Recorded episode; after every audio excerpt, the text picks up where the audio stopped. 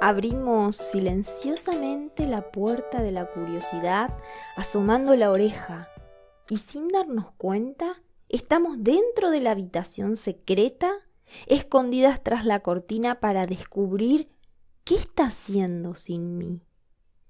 Y cuando vemos que tiene una vida hasta inclusive mejor que la que tenía con nosotras, nos enojamos y culpamos, diciéndonos ¿quién me manda? Eso me pasa por boluda. Nunca me quiso. Algunos libros dicen que tenemos a nuestra pareja como el gran maestro para aprender lo que nos cuesta ver de nosotras mismas. Y que cuando él ya cumplió su rol, o vos el tuyo, no queda más que dividir sus caminos. El solo pensarlo te da un dolor de estómago y no logras imaginarte sin él. Y es que no importa si se llevaban mal, si te maltrataba, si no te prestaba atención, si te era infiel. Nuestra mente siente que separándonos son demasiadas cosas nuevas juntas. ¿De dónde va a sacar energía? ¿Cómo va a afrontar todas esas nuevas experiencias manteniéndote con vida? Las preguntas de tus hijos, los comentarios inapropiados de la gente, la ausencia física de esa persona en la casa, conocer otros hombres, buscar la manera de explicarle a tus padres que eso ya se terminó para siempre, pedirle a tu cuerpo que se ponga en forma. Simplemente es más fácil seguir donde estamos. Pero cuando ya no se aguanta, a veces no es una decisión personal, entonces él ya no está, se fue. Y a veces no lo elegimos, pero tenemos que aceptarlo. Yo sintiendo que mi vida se cae a pedazos, a pesar que pasa el tiempo y no me repongo, pero él... Fácil me olvidó. Fácil rehizo su vida. Y yo acá, como una tonta, con la esperanza de que todo vuelva a ser como antes que no, no me gustaba, pero me conformaba. ¿Cómo puede vivir sin mí? ¿Cómo le hace? ¿Tanto cambió? ¿Tan mala vida tenía conmigo? ¿Con la familia que hizo? Éramos una familia más o menos normal. ¿Será que dejé de ser atractiva para él? Lo peor es que tu mente tiene las respuestas para cada una de estas erróneas preguntas. Sí, ella es más linda. Debe hacerlo muy feliz en la cama. Nunca te quiso de verdad. Te descuidaste y te lo sacaron. Nunca fue lo que pensaste que era. Tu madre tenía razón. No lo hacías feliz. Le recomiendo a las personas que se separan el contacto cero que es dificilísimo, pero sana. Algunas me dicen que no pueden porque tienen hijos o negocios en común. Y por eso quiero explicarte esto, que el hombre, a diferencia de la mujer, sí puede separar el sexo, el trabajo, los hijos, los viajes, etc. Todo lo va encasillando en diferentes cajas. Por eso después de una discusión, por ejemplo, una noche, el flaco te busca para tener sexo. ¿Y la mujer qué hace? O sea, las mujeres asociamos todo con todo. Y no logramos hacer esa separación que hace la mente masculina. Entonces te enojas porque tu marido, ¿sí? Te está queriendo tener sexo cuando acabas de terminar una pelea. Y no entendés. Chicas, esto no lo podemos cambiar. Y es cuestión de dejar de hacernos las boludas y entender con el razonamiento que si tu ex te busca para abrir un negocio juntos, no es porque quiere volver con vos. Quiere abrir un negocio con vos porque te conoce y confía en vos. Si tu ex te busca porque quiere tener relaciones, no es porque quiere regresar a casa y se arrepintió, es porque quiere acostarse con vos.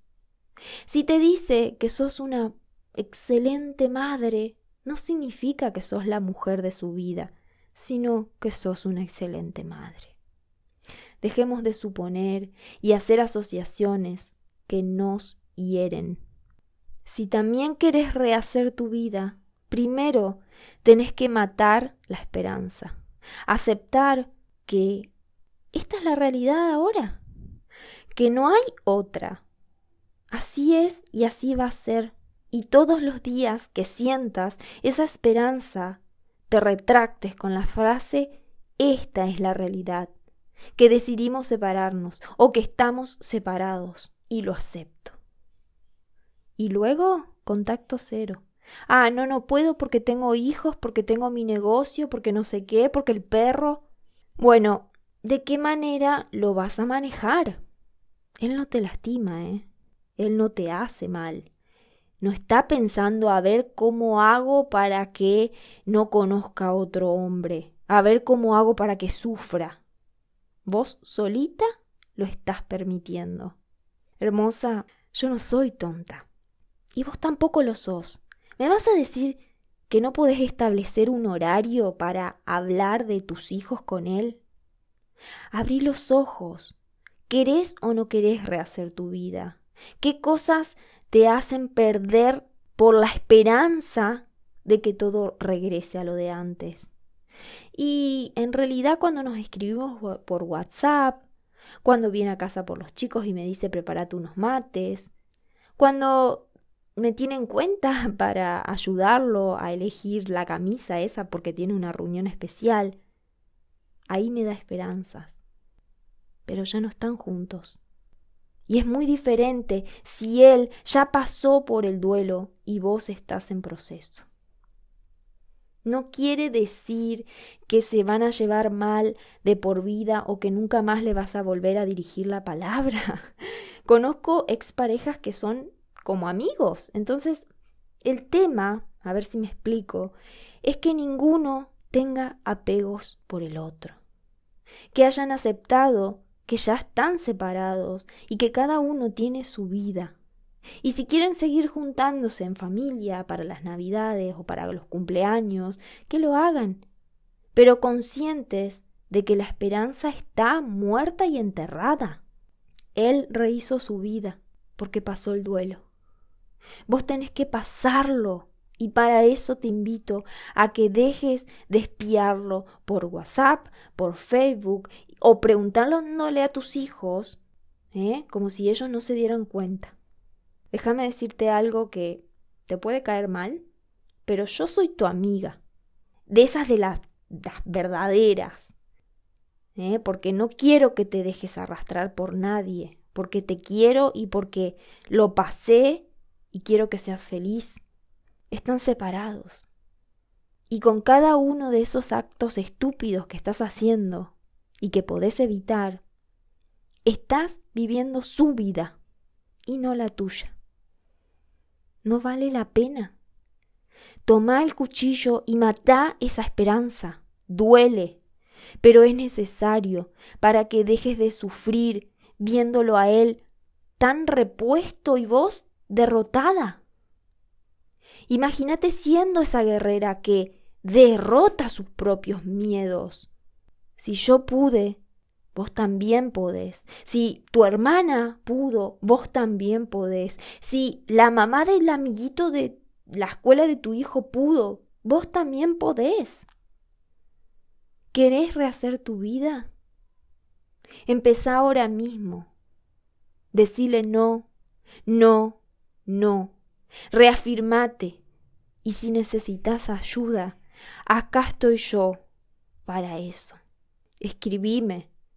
Inscribite al reto de 21 días para elevar el amor propio y poder enfocarte en vos, en tus cosas, en tus metas, en vos misma, en olvidarlo y perdonarlo y soltar definitivamente esa relación.